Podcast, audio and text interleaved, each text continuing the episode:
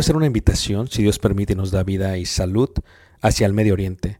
Estaremos viajando el próximo año y miraremos lo que es Egipto, las pirámides de Giza, todo lo que está alrededor de la parte de Cairo. Viajaremos a Luxor y después de ahí viajaremos por un crucero por el río Nilo, mirando las ruinas y toda la antigüedad que tiene que ver con los faraones y las dinastías. Después de ello tomaremos los desiertos, a través de lo que los israelitas pudiesen ver y lo muestra la escritura, tanto en el libro de Números como en el libro de Éxodo, y miraremos y llegaremos hasta el monte Sinaí, después subiremos el monte Sinaí, si Dios permite lo escalaremos y miraremos el amanecer. Tomaremos la ruta real, por lo que se conoce como Jordania, miraremos varios de los desiertos, de los amonitas, de los amorreos, de los madenitas, de los edomitas, y llegaremos a lo que se conoce como una de las maravillas del mundo, Petra tomaremos y miraremos algunas de las ciudades del Decápolis y luego entraremos por el río Jordán a lo que es Israel y en Israel miraremos muchas de las partes que se mencionan en la Biblia. Durante este viaje, si Dios nos permite, podremos aprender juntos la arqueología, la cultura y también aprenderemos mucho de lo que dice la palabra de Dios y daremos vida a ello mismo en los lugares donde se menciona. Esto será de gran bendición para mí y yo sé que Dios nos bendecirá a todos juntos si es que quieres aprender ello. Una vez más, si quieres más información, puedes visitarnos en la página personal ricardobarrera.us y esperamos Dios nos permita llegar a ese momento. Dios suerte bendiga y espero esta próxima clase sea de edificación para ti, lo cual fue para mí. Bueno, eh, muy buenas tardes. Gracias. Vamos a estar viendo eh, varias lecciones enfocadas en la parte de lo que es el presidir. Si ven, por ejemplo, ahí en la carta de Romanos, en el capítulo 12, se habla acerca de ello. Romanos, capítulo 12, se habla acerca de la idea, eh, del concepto de presidir. Dice eh, Romanos, capítulo 12, en el versículo 6, 7 y 8. 6, 7 y 8. Dice así. De manera que teniendo diferentes dones, según la gracia que nos es dada, si el de profecía, úsese conforme a la medida de la fe, o si de servicio en servir, o el que enseña en la enseñanza, el que exhorta en la exhortación, el que reparte con liberalidad y el que preside con solicitud, el que hace misericordia con alegría.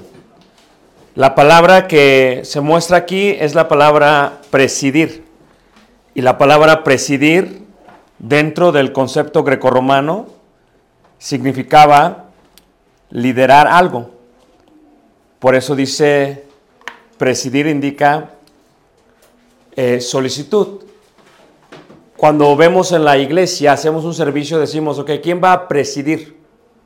Se entiende que va a ser como el director la, de ceremonias del, del servicio. El que preside es el que decide quién hace esto, quién hace esto, quién hace las cosas. Ese es el que preside. Es el concepto de presidir. Entonces, esto es un don que da Dios que se debe desarrollar. ¿Ok? Eso no es algo que no está en la Biblia, sino es un don que da Dios que se debe desarrollar. Ahora, en la iglesia, en Efesios capítulo 4, vemos también la razón por la cual estamos aquí. ¿Y de qué nos beneficiamos al estar aquí? Esto es, si yo voy a presidir o si yo voy a trabajar en la iglesia, si yo voy a dirigir algo, el propósito es, ¿qué beneficio tengo yo? ¿Para qué fui llamado? Fui llamado solamente para venir, sentarme, oír un sermón, oír una clase, irme a la casa y aplicarlo. ¿Para qué fui llamado? Si para eso fuimos llamados, entonces Santiago diría que solamente fuéramos oidores. Pero la idea es hacedores. ¿Y cómo se puede hacer si no se puede presidir? En Efesios capítulo 4, en el versículo 10 dice, el que descendió es el mismo que también subió por encima de todos los cielos para llenarlo todo. Y él mismo constituyó a unos apóstoles, a otros profetas, a otros evangelistas, a otros pastores y maestros. Aquí se ven cinco posiciones bíblicas, todas enfocadas en la parte espiritual. So, lo que tenemos que entender acerca de la iglesia es que en la iglesia, la meta de Dios para establecer la iglesia, toda la iglesia es espiritual. Pero tenemos que aceptar que para que podamos desarrollarnos de una forma espiritual, hay varias cosas que se necesitan. Y ahí dice, por ejemplo, a fin de perfeccionar, y la palabra perfeccionar es una palabra griega que indica lo que se hace en un gimnasio. Es para poner en forma a alguien.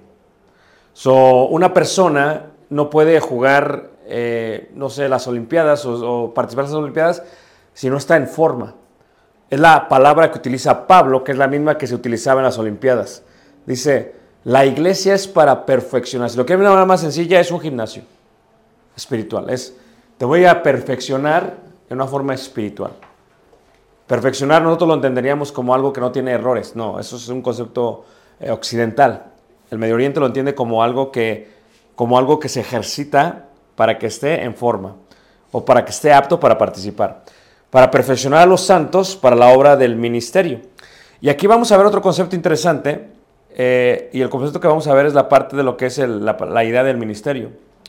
Eh, primero, lo que tenemos que ver en cuanto al ministerio es que aunque el uso que se da eh, dentro del mundo religioso y aún dentro de la iglesia, siempre se da la palabra ministerios. ¿Ok? Pero la Biblia siempre habla solamente de un ministerio. Nunca habla de ministerios.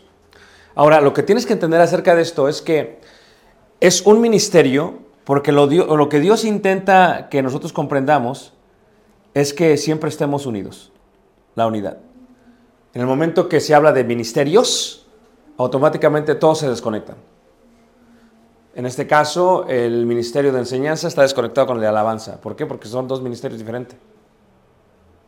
Y hay veces tiende a surgir que el ministerio de alabanza avanza mucho más que el de enseñanza.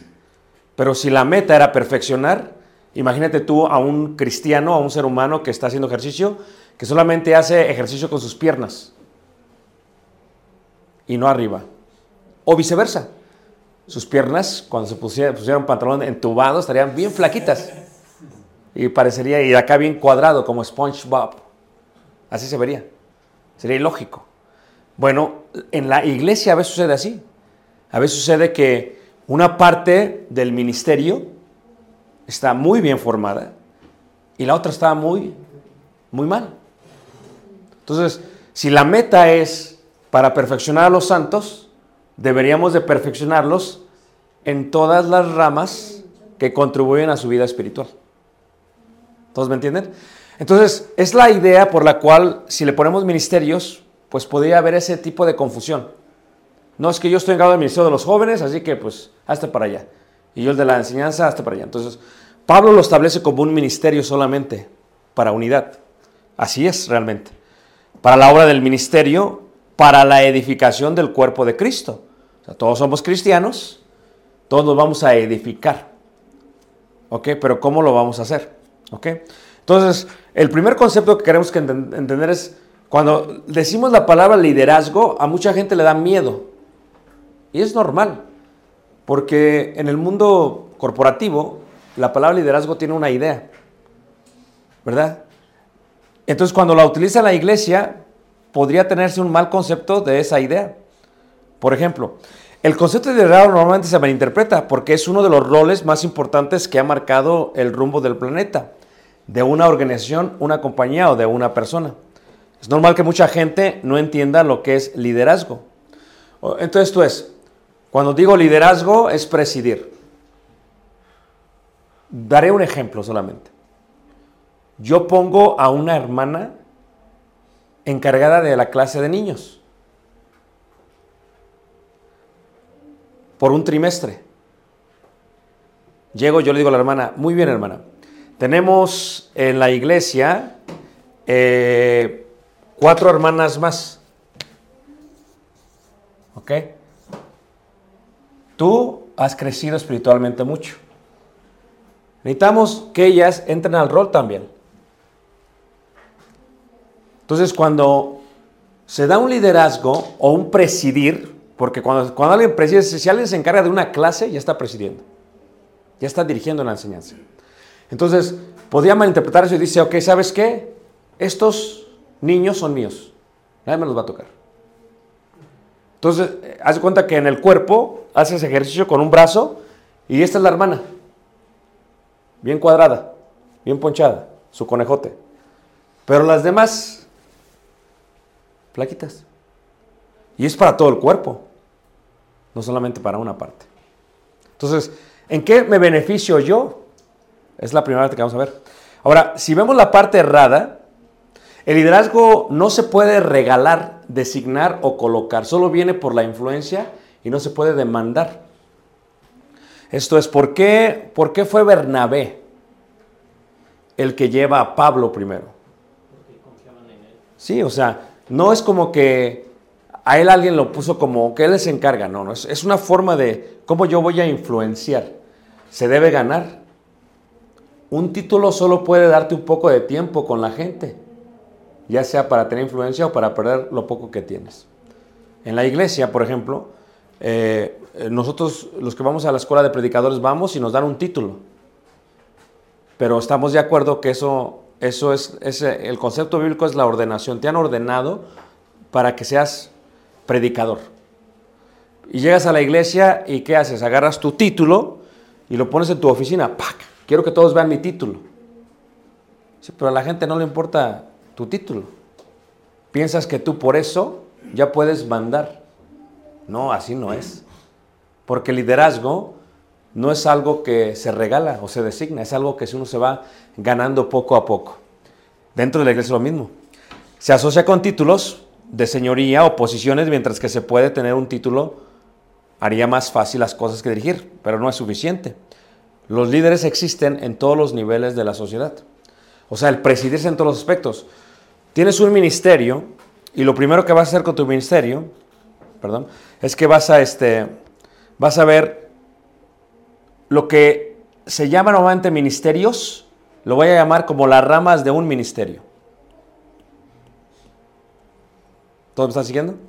Entonces es un ministerio, porque nunca vean como varios, es uno solamente. Pero hay varias ramas, es correcto. Porque en una iglesia tienes, por ejemplo, eh, niños, ¿verdad? Tienes, por ejemplo, eh, adolescentes, ¿ok? Y luego tienes, por ejemplo, jóvenes, y luego tienes jóvenes adultos, y luego tienes adultos, y luego tienes este, ancianos. ¿Ah? Y de todos estos tienes hombres y mujeres. So, en la iglesia de Cristo normalmente se da, se enfoca muchísimo una persona o el ministerio se enfoca en jóvenes, algunos en niños y algunos en, en- en, este, en mujeres. Y entonces, tú te preguntas por qué la mayoría de las iglesias las mujeres son más fuertes que todos. ¿Por qué las mujeres son más fuertes espiritualmente que todos? Porque si lo vieras en un cuerpo ejercitado, ellas se juntan para orar, se juntan para estudiar, se juntan para... eh, ¿Y el hombre qué? No, ya mandé a mi esposa. Ella está, está ejercitando por mí. No, así no funciona. Entonces, si lo ves de esta manera, el ministerio cambia todo el sentido. A veces el grupo de jóvenes es mucho más activo que toda la iglesia. A veces el grupo de jóvenes mueve toda la iglesia. Entonces, ¿qué pasa? Los adultos, todos, los ancianos se sienten abandonados, nadie los cuida. Los, eh, eh, eh, los niños, entonces todo este concepto tiene que ver, si el ministerio, si toda la iglesia, ¿qué involucra toda la iglesia? ¿Quiénes son la iglesia? Son todos ellos. Toda la iglesia son todos ellos. Entonces, si toda la iglesia son, son todos ellos, la, pregu- la pregunta que tenemos que hacer es, ¿cómo le hago para ejercitar a todos? Porque eh, eh, es para perfeccionar a los santos. No dice nada más a los santos jóvenes, no dice nada más a las santas mujeres, no, a, los santos. Y aquí es donde empiezan a venir preguntas. Si, s- si- ¿qué me- ¿En qué forma me conviene a mí? Bueno, yo soy, voy a hablar primero como eh, esposo. Yo soy esposo de mi esposa y yo tengo un joven. Tengo una familia. Bueno, si, si la iglesia solamente se va a enfocar en mi hijo y no en mí ni en mi esposa, ya hay una fractura. ¿Estamos de acuerdo? Porque si no vamos todos al mismo nivel espiritual, eventualmente yo y mi esposa nos desanimamos y mi hijo va muy contento a la iglesia. O eh, yo y mi esposa nos edificamos y mi hijo deja la iglesia. Es un concepto de todos. La primera pregunta es, y deberías describir esto, es, para ti, ¿qué es importante en cuanto a la idea de por qué debo de involucrarme o presidir más en la iglesia? ¿Por qué lo tienes que hacer? ¿En qué te va a convenir? ¿Es porque es un llamado de Dios? Porque Dios dio dones a todos. Unos para esto, para esto, para esto, para esto. Si tú dices, no, es que yo siento que mi llamado fue de Dios, entonces, si todos sintieran eso, no tendríamos nunca problemas en la iglesia. Siempre había gente que estuviera bien activa. Pero la gente no, no, no, no, no, medita cómo me afecta a mí esto. ¿Ok? Entonces, si vemos el ministerio, una de las cosas que tenemos que hacer es que, si es para la edificación, es que, aunque todo es espiritual, tenemos que aceptar que aunque todo es espiritual, va a haber cosas que no se pueden hacer hasta que la parte secular esté bien. Esto es, cuando hablo de la parte secular, ¿a qué me refiero? Me refiero a que para que ustedes reciban una enseñanza, se requiere un piso, paredes, luz, mesas, sillas. Se requiere un lugar. Entonces, esa es una necesidad. ¿Y luego qué más se requiere? Se requiere que coman para que cuando lleguen no estén con las tripas, para que te enfoques.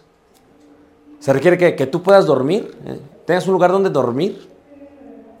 Entonces, te das cuenta que ya la iglesia se está ampliando ya más esto. Entonces, aunque es espiritual el concepto, ese es el propósito, es la meta, aún así tienes que tener cosas seculares en su pie.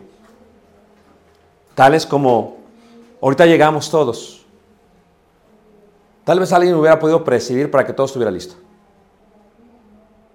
Es un ejemplo solamente. Porque si no sucede así, entonces no se puede hacer la parte espiritual. ¿Por qué me conviene a mí? Por mi esposo y por mi hijo. Si regreso a esa puerta. ¿En qué me beneficia a mí? Aunque no tenía que estar enfocado en mí, la realidad es que es así. Porque donde está tu corazón, ahí estará también qué? Tu tesoro. Entonces, cuando vemos este concepto, el liderazgo existe en todos los niveles de la sociedad. Un líder, cuando hablo de líder me refiero al concepto de presidir, ¿ok? ¿ok? Un líder puede ser cualquiera que tiene talento, una idea, una visión, una pasión que hace que otros le sigan. Pues algunos son maestros, entrenadores, padres y empleados. Esto es el concepto del mundo.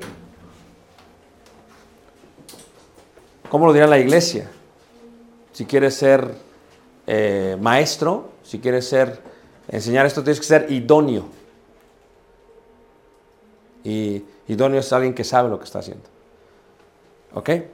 Muy bien, entonces, e, es pues el simple hecho de ejercer influencia sobre la sociedad. Es el primer punto. El segundo, todos los líderes son extrovertidos.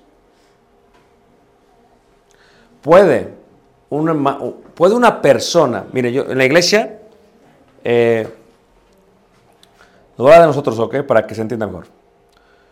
Nosotros vivimos en Chicago, en Elgin. Hace mucho frío. Entonces, necesitamos un edificio con la capacidad para que todos podamos reunirnos. Es imposible reunirnos en una casa. No hay casa de hermanos que quepamos todos. Es más, aún los convivios, antes hacíamos un convivio como iglesia y todos nos poníamos en una casa. Pero ya no cabemos. Ahora tenemos que rentar el parque. ¿Ok? Entonces, necesitamos un edificio. Pero el edificio, en noviembre, necesita estar caliente. Esa es una necesidad secular. O sea, si no está caliente, no podemos ni siquiera cantarle a Dios. O sea, en el invierno no se puede afuera. Es ilógico hacer esto. En los edificios antiguos, por ejemplo, en, la Odisea, o puedes ver que como se pone también frío, tenían un cierto tipo como de chimeneas para calentar el lugar. Entonces, alguien tiene que cortar la madera, alguien tiene que poner la madera, alguien tiene que prender la chimenea, alguien tiene que mantenerla mientras todos están cantando. Es un concepto de la Odisea. Ahora, ¿quién, quién lo hacía? ¿Quién se encarga? O sea, si, si nada más venimos y decimos, si en Elgin, por ejemplo, si decimos, ok, necesitamos un edificio y necesitamos todo este concepto, ok, ¿quién va a pagar la luz? ¿Quién va a pagar el gas? ¿Quién va a hacer el mantenimiento? Porque si no, las pipas de agua se frizan. Allá, si, si baja bajo cero y no está caliente el edificio, se explotan las pipas. Y nos ha pasado, nos pasó una vez durante el servicio. Entonces, son conceptos que alguien se tiene que encargar. Alguien tiene que presidir. El edificio es una estructura de aproximadamente unos 13 eh, mil pies cuadrados. Vamos, está grandísimo el edificio. Entonces, ¿cómo le haces para que los salones y todo este concepto que funcione? Alguien tiene que presidir. Entonces, alguien en la parte de mantenimiento, que la Biblia le llamaría como un diácono, siendo a prueba primero, es una persona que es la parte de mantenimiento. Eh, la idea de diáconos viene del griego diáconos, que significa oconios, que es casa, y diáconos es el que sirve en la casa. Para que me entendieran mejor dicho, en aquellos tiempos podría ser como el sirviente. Son diáconos. Entonces, ¿qué pasa? El diáconos, ¿qué es lo que hace? El diácono se encarga de que todo esté funcionando en la parte secular. Se encarga de que todo esté bien. En la Biblia, ¿quién va a llevar la comida secular? Alguien la tiene que llevar, porque si no comen los niños, ¿cómo van a aprender Biblia? Porque si el hermano está preocupado de su dinero, ¿cómo se va a enfocar en la iglesia? Esos son conceptos que tienes que entender. Son que la meta es la parte espiritual, aunque este es el punto de todo el sermón, el objetivo de la iglesia, hay varias cosas que contribuyen a eso, al ministerio. Y lo que contribuye es lo que ustedes tienen que pensar como iglesia. ¿Quién se encarga de que el edificio funcione siempre? ¿Y cuál va a ser el testimonio del edificio para ustedes? Esto es, ¿quién entra? Eh, ¿Es el baño una necesidad? ¿Sí? O sea, si estamos en un lugar y tienes que ir al baño, pues no es como que espérate hasta que acabemos y hasta que lleguemos a la casa. Y menos en la ciudad de Sardis. O sea, de aquí que llegamos a su casa ya pobre bebé. Entonces tenía, hay letrinas dentro de los edificios. Pero las letrinas de estos edificios antiguos, o sea, tienen un mosaico increíble. Esto es, cuando alguien visita, el propósito es que vengan a Cristo. ¿Están todos de acuerdo? Es el propósito.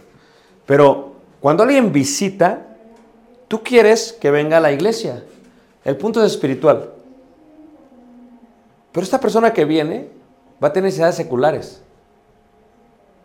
¿Y cómo le vas a hacer para que alguien presida para que esto se llene? Esto es, para que siempre haya papel de baño en, en el baño. Y para que el baño se vea muy aceptable. O sea, para que te quedes como, wow, esto sí les importa aquí. ¿Me entiendes lo que soy? Siempre hay jabón. No se acaba el agua. Son conceptos de estructura. Si alguien se enfocara solamente en la parte estructural, eso es presidir. Y puede ser introvertido. El extrovertido tiene que ser como una persona que más que lidia con gente y personas. Pero nosotros tenemos en la iglesia, por ejemplo, eh, tres, eh, tenemos como tres, cuatro varones que se del edificio. Esto es, ¿quién se encarga? Recibimos un congelador comercial apenas. ¿Quién se encarga de recibirlo? ¿Alguien? ¿Quién se encarga de conectarlo? Alguien, siempre es alguien. Alguien pintó, o sea, él no habla mucho, pero pintó. ¿Y quién se va a encargar de pintar? Alguien. Y él se encarga. Él preside. Él, él dirige esa opción. Él se va a encargar de... Y, si se le da gente, él no puede tal vez dar una clase, será muy difícil. Se congela. Pero el hermano se encarga de, ok, vamos a hacer esto, hermanos. Tú haces esto, tú haces esto, tú haces esto. Otro se encarga de jardinería. Eh, se hace un día juvenil, vienen los jóvenes y hacen la jardinería, alguien se encarga. Estos son los proyectos, eso es presidir. Y eso contribuye a esto. ¿Ok? Contribuye a esto. Entonces, pero, pero nunca lo deberías de ver como que extrovertidos es, son abiertos, hablan, son sociables. Sí, claro, imagínate, si tú pones a alguien a predicar y no sabes socializar con, los, con la gente. ¿Por qué las iglesias no crecen? Porque Dios da el crecimiento. ¿Estamos de acuerdo? Pero si el predicador no, no tiene buen tacto de presidir. Hey, ¿cómo estás? A veces a mí me dicen, es que me estás investigando. No, no. Eh, o sea, quiero saber. O sea, no somos de Venezuela, acabamos de llegar. Entonces yo estoy viendo cómo te podemos ayudar, aunque no vengas al Señor. Porque así lo dice Jesús, te debe de comerte sano y aunque no, aunque después te regreses. Así nos pasó apenas con una persona, eh, todo, y dice, wow, dice, ya me siento como en familia. Pero cuando empezamos a hablar de la doctrina, o sea, no te preocupes, sino que es tampoco, o sea, nosotros te seguimos tratando igual. Pero ese concepto tiene que ver. Ahora, no solamente ello, cuando hablamos de esto, ¿verdad? Hay líderes que pueden ser introvertidos también, era lo que decía. Abraham Lincoln, uno de los hombres con más visión y amado por muchos, era introvertido. Trump, extrovertido. Pero una iglesia, quien dirige, quienes presiden, pueden ser introvertidos. Pero ¿qué tanto impacto tiene esto en tu vida? ¿Cómo, ¿Por qué te debes de involucrar? Porque esto tiene que ver contigo y con tu familia. O sea, hasta que tú veas esa parte, no vas a hacer la otra parte. ¿Ok? Ahora, entonces es la parte secular. Pero luego si separamos otra vez en la parte espiritual, digo, ok, ¿cómo me voy a encargar de estos niños en la parte espiritual? Incluyo niñas, adolescentes, incluyo jovencitas, jóvenes, jovencitas, claro, doncellas, jóvenes adultos, incluyo también jovencitas adultas. ¿Por qué? Porque, ¿qué, ¿qué es lo que le preocupa al adolescente? Medios, sexualidad, noviazgo, escuela, diferencia de, de, religiones. Entonces, estamos de acuerdo que si tú juntas a todos en un cuarto, puedes en la adoración. Pero si lo vas a ejercitar individualmente, que es correcto, ejercitarlos individualmente es correcto. ¿Por qué? Porque a veces vas a aprovechar más el tiempo, porque los días son malos.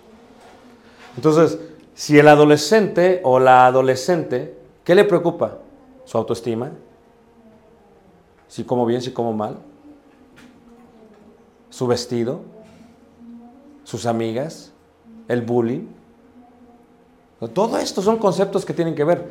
Y tal vez tú dices, bueno, yo no tengo ninguna mujer, pero vas a tener a alguien. Todos estos, estos jóvenes, adolescentes que están aquí, y estos, y estos, y estos, y empieza ya a darte cuenta cómo se puede empezar a formar una serie de ministerios o de ramas que contribuyen al ministerio. ¿Y qué, te- ¿Y qué vas a hacer tú? O sea, ¿siempre vas a estar nada más aquí? Cuando hablamos de la alabanza, por ejemplo, que es una parte fundamental para el crecimiento de la iglesia, o sea, normalmente la alabanza en las iglesias de Cristo siempre comienza con los jóvenes.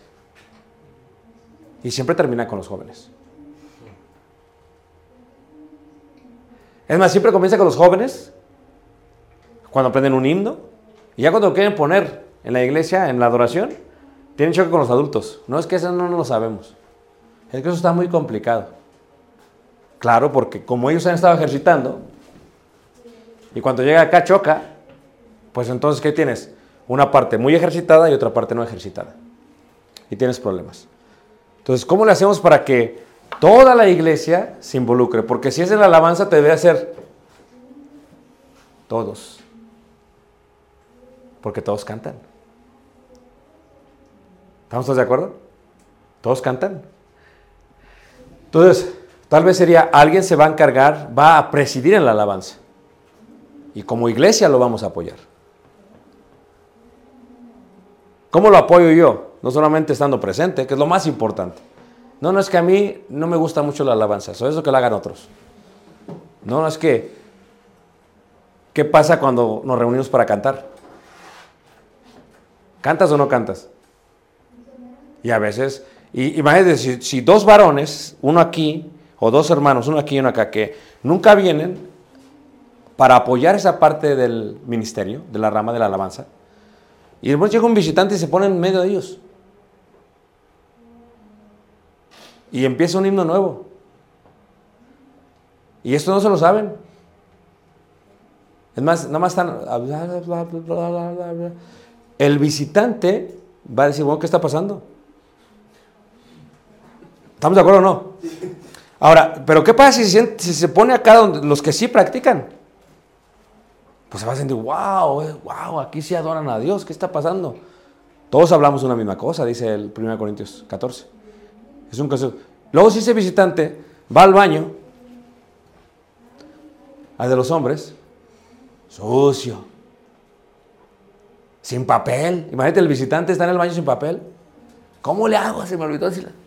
Y es primera vez. No jabón.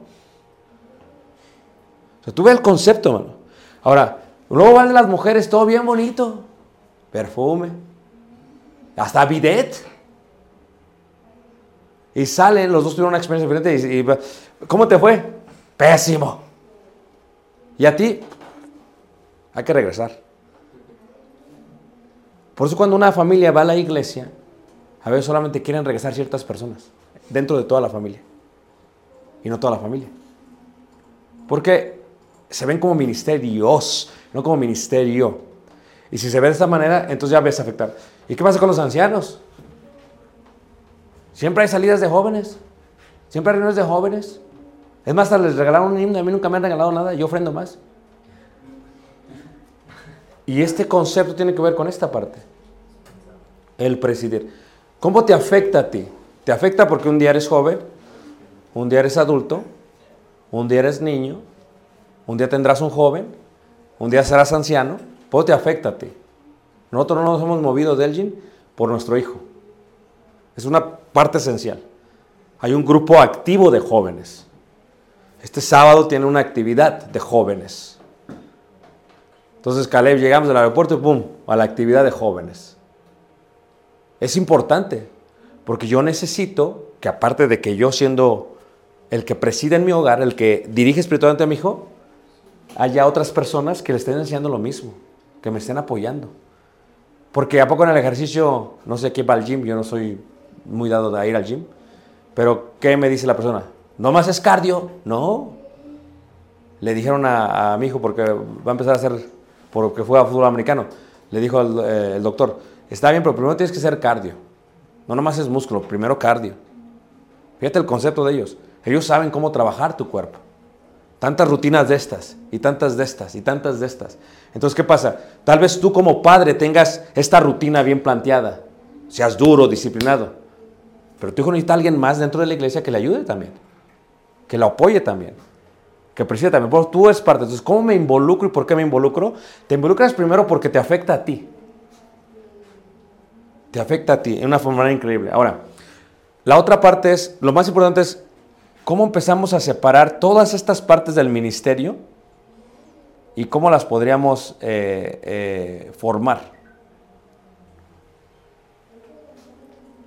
Sobre una asignación que quisiera darles para mañana, y yo sé que es difícil porque todos tienen trabajo, y es, primero, ¿por qué voy a la iglesia? Es la primera pregunta. ¿Por qué voy a la iglesia? Muchos van a decir, bueno, voy a la iglesia porque amo a Dios. Pues, ok, es bueno. Nada más por eso vas a la iglesia. Entonces tu cristianismo es este. Si vas a la iglesia nada más porque amas a Dios, tu cristianismo solamente ve hacia arriba. Y hay muchos cristianos que así ven la iglesia. Nada más hacia arriba. Tienen una pésima relación con todos los miembros. No los saludan, no les importan. Que se mueran si quieren. Porque nada más ven hacia arriba. Yo vengo, adoro a Dios y lo importante es que yo esté bien con Dios. ¿Eso es lo que tú piensas? Pero no es todo lo importante. Y luego vendría la otra parte. Muchos que tenemos y miramos hacia los lados. Este es el punto correcto. Es lo que forma la cruz realmente de Cristo. Yo hacia arriba, pero también hacia los lados. Entonces, ¿por qué, voy, ¿por qué amo a Dios? Primero, ¿ok? Muchos te van a, puedes contestar, tienes que ser sincero, ¿ok? Yo realmente voy a la iglesia porque mis hijos, pues mi familia. Pero ¿qué cuando ya no estén ellos ahí? ¿Ok? Ahora, número dos. ¿Por qué me tengo que involucrar en la parte de presidir?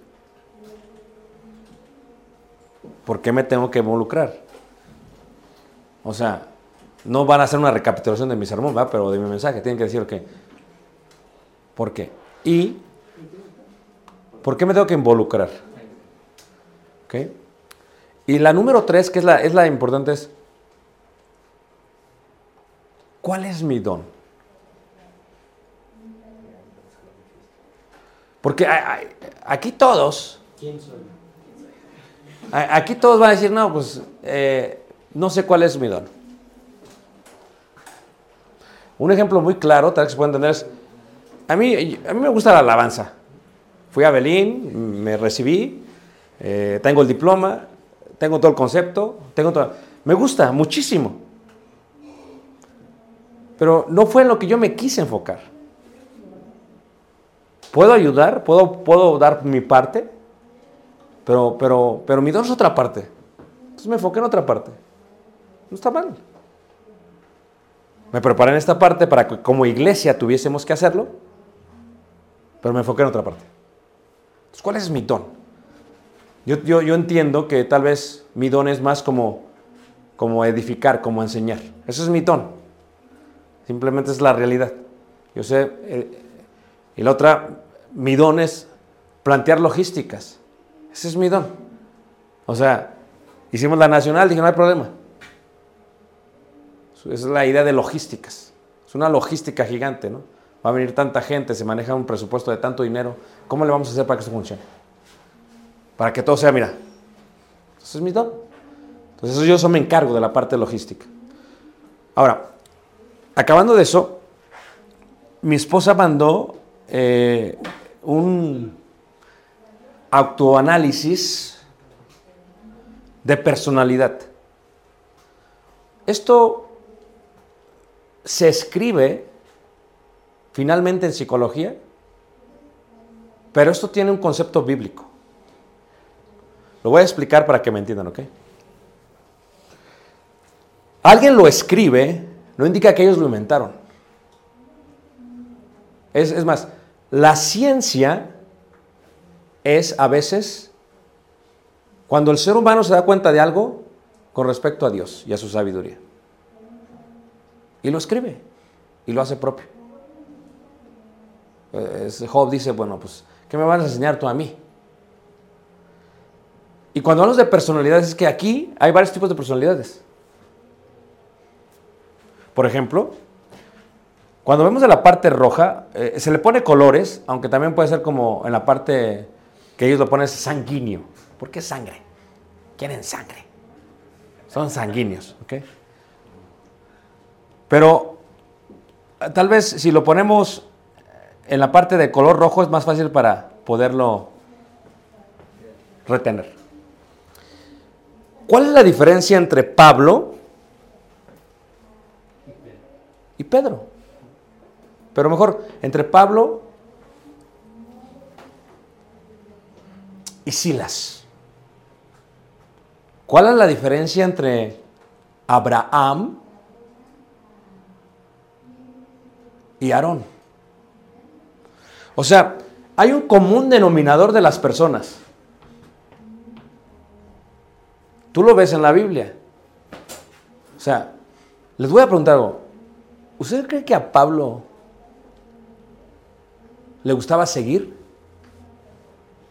Es más, cuando se le plantea un proyecto, ¿qué dice Pablo? No, no va a ir. Porque Pablo es el tipo de persona que tiene que control. A mí me gusta el control, no me lo muevas. ¿Ok? Yo quiero las cosas así y si tú me lo mueves tenemos un problema. Y fue lo que pasó con Pablo. ¿Vamos a llevar a, Marcos? No. Fue tanto su descontento que decidió separarse. Es un concepto de ministerial, de presidir. No quiso presidirles. Digo, entonces tú te vas por allá y yo voy por acá. ¿Cierto o no? Entonces, el rojo es alguien que controla y domina. Es dominador. Vamos a hacer un ejercicio breve. ¿Quién de aquí? No digan ustedes quién es. Voy a decirles quién de aquí es y dicen el nombre. No, las tres. A las tres. ¿Quién de aquí es rojo? ¿Una, dos, tres? Ah, ya dos. A dos. O sea, ¿qué quiere decir? Que a Abraham le gusta un cierto tipo de... Le gusta mandar. Le gusta en el control. Y si no manda, no hago nada. A- Abraham, Abraham. No, te sientas mal, Abraham es, es parte de... No seas sensible. Yo sé que quieres tener control en esta clase, pero no puedes, ¿ok? Es va- ok. Ahora, ahora, ese es el, con- el- control. Ahora, ve, a diferencia de él tenemos, y lo voy a escribir en negro porque no se ve bien en la pantalla blanco, ¿ok? Es la parte del blanco. Es alguien que no le gusta, no le gusta el conflicto. No le gusta, el- es pacifista. Es el tipo de hermano que, que hay, una, hay un problema entre los, la junta o entre la iglesia y- y no dice nada. Tiene mucho, pero no dice nada, porque si dice va a empeorar. Entonces él está ca- calladito. Está el otro controlando. Vamos a hacer esto y esto y esto, sí o no. No, hermano, pues entonces usted no lo hace. ¿Qué más? Y, y- ese tipo de control. Yo acepto, soy rojo. Y la iglesia lo sabe. Por eso, ¿por qué Dios me hizo así? Porque tiene que haber alguien que sea así. Pero si todos fuéramos rojos en la iglesia, pues, no hay ya. Imagínate, si todos fueran Abraham. A ver, a si ya hubiéramos crecido mucho. ¿Sí es lo que él dice? Por lo tanto, el rojo también tiene una sobreestima, se autoestima. No estoy hablando en serio. Es una estima de más.